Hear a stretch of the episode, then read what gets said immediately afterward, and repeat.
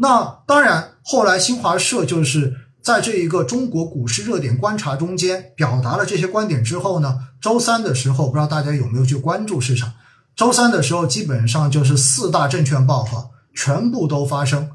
就是表达了跟新华社同样的观点。那么四大证券报是哪四大呢？中国证券报、证券时报、证券日报跟上海证券报，另外再叠加一个经济日报，这都是官媒哈，就是连续发生。然后呢，都对中国资本市场的未来进行了正面的展望，认为中国资本市场在未来将会给中小企业的这种融资起发挥重要的这一个作用。所以的话呢，中国资本市场的开放势头完全不会有任何的更改，而且中国市场的这一个中国资本市场未来的发展，那么官媒都表示是充满信心的。那么这些消息出来之后，就造成了星期三整个市场的这种迅速的全面的反弹。那么当天哈，我后来在收盘之后，我就跟身边的人在开玩笑，我说中国的股市哈，本质上面仍然是一个政策市，也就意味着只要你政策表态说没问题，大家的信心就都回来了。但是之所以在前面的这两天市场掉、市场跌，其实也是大家在猜政策，认为政策会不会开始要转向。而且呢，在之前哈，我在上上周哈，我当时所写的就是周末所写的那一篇，在公众号上面所写的那一篇呃估值的文章中间，我用到的题目是公平与效率。我说，在过去改革开放的前几十年，我们更多的追求的效率，而忽略公平，或者说没有那么重视公平。那么未来的话呢，我们在追求效率的同时，很有可能会把公平放在更加重要的位置。那在上周的前两天，我觉得大家就解读的过了哈，就是直接认为说只要公平就不要效率，所以的话呢，在这样的心态的影响之下，才会出现市场当时情绪化的这种宣泄哈。其实市场一天跌那么多，尤其像什么创业板指数一天可以跌到四个点五个点，在某种程度上面，其实都是情绪的宣泄了，不仅仅是说技术上的调整，或者说是其他的。那。今天我们所讲到的这个话题中间就有一个话题，就是是不是意味着创业板只要跌，我们都该加仓？我问一下，看看大家投票票好不好？好不好？我们就在评论中间来告诉我，是不是创业板如果跌过百分之四，我们就应该加仓？来，大家在评论中间告诉我一下，我喝口水。我发现说加跟不加的基本上各占一半啊。基本上各占一半。好了，我告诉大家一点哈，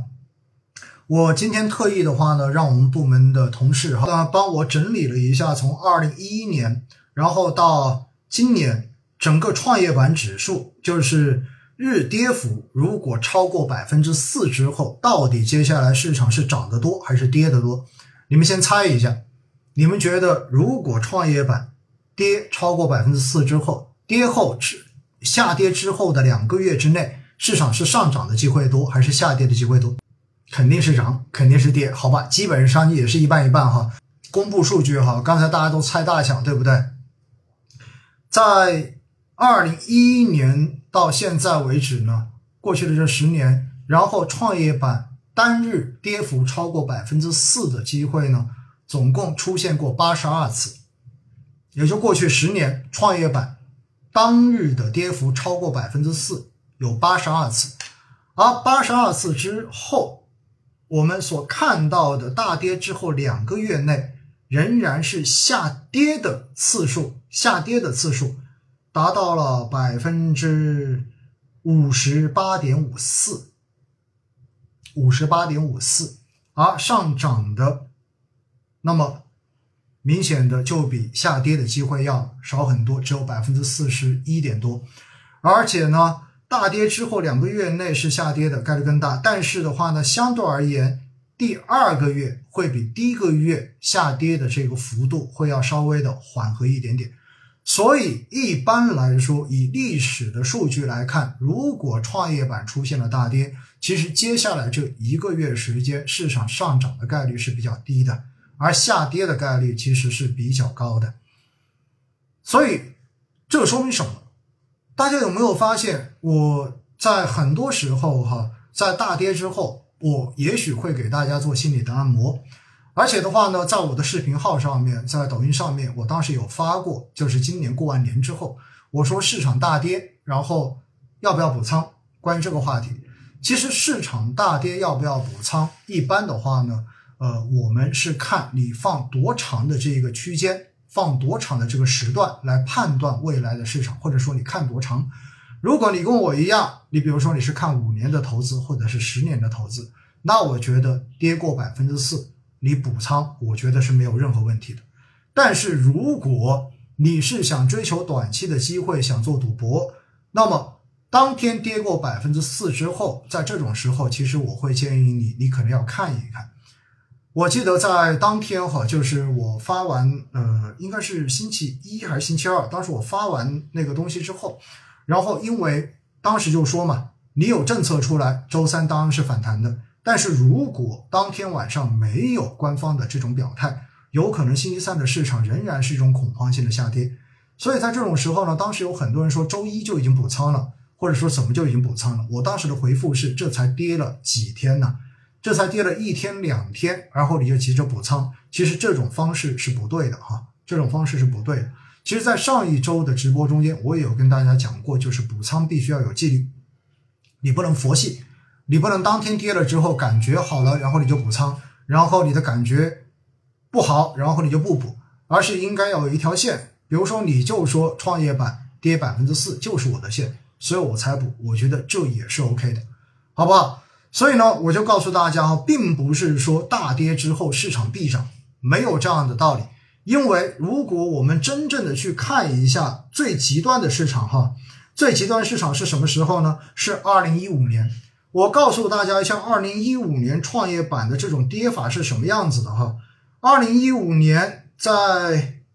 我们看到时间，二零一五年的六月十五号，嗯，五月二十八号，创业板的跌幅就已经超过了百分之四。然后在后面的两个月呢，创业板指数跌了百分之三十五。然后六月八号，创业板又跌了百分之四。后面两个月，创业板跌了百分之五十一，而。创业板跌百分之五十五十一，上证综指跌了百分之三十六点九六，而沪深三百指数也跌了百分之四十二。然后我们再往后挪，移到了二零一五年的七月六号，当天创业板的跌幅又超过百分之四，而接下来两个月，创业板指数跌了百分之二十，上证综指跌了百分之十七点二零，而沪深三百跌了百分之十八点四四。我们看最近最近的这一个市场哈。二月二十二号的当天，然后今年二月二十二号，也就过完年之后，创业板当天的跌幅也超过百分之四。然后后面两个月，创业板的跌幅是百分之五点二四，然后上证综指跌了百分之五点六七，而沪深三百指数跌了百分之八点八八。所以大家可以看到，哈，创业板大跌之后，并不意味着市场就上涨的几率大。因此，不要认为极致的下跌之后必然带来极致的机会。这一条定律并不成立，并不成立。做赌博在市场中间永远是不提倡的，大家记住这一点。做赌博一定不提倡，投资一定要有中长期的视角、中长期的思维。只有这样子的话呢，才能够更好的心态去面对市场。其实，对于中国市场的长期将来，我相信的话呢，大家应该跟我一样都是有信心的。而有信心就意味着什么？意味着你必须要保证自己在市场里面，在市场里面可以防止我们踏空，踏空是最难受的事情。但是的话呢，在市场里面也意味着你一定不能够随随便便就满仓，满仓会让我们在市场的波动中间丧失补仓或者丧失拉低成本的机会。所以，不管对于任何人来说，动不动就说满仓，就说梭哈操作，这种思维肯定是不对的，也是不提倡的。我觉得在今天哈，我还是必须要把这些观点的话呢，详细的再跟大家去聊一聊，因为我觉得只有这样子不断的强调，然后大家才能真正的知道，其实在市场中间最该做的事情是什么，那就是要参与，但是你不能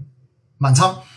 必须要留有一定的仓位，留有一定的现金在手里面，以备不时之需。因为市场短期的涨跌是没有人知道的。如果市场出现了短期这种大跌的情况，你有纪律的补仓，至少手中得有子弹。没有子弹的话，那么你所有的浮亏其实就变成了你必须要熬过去的这种亏损。而更重要的是什么？更重要的是，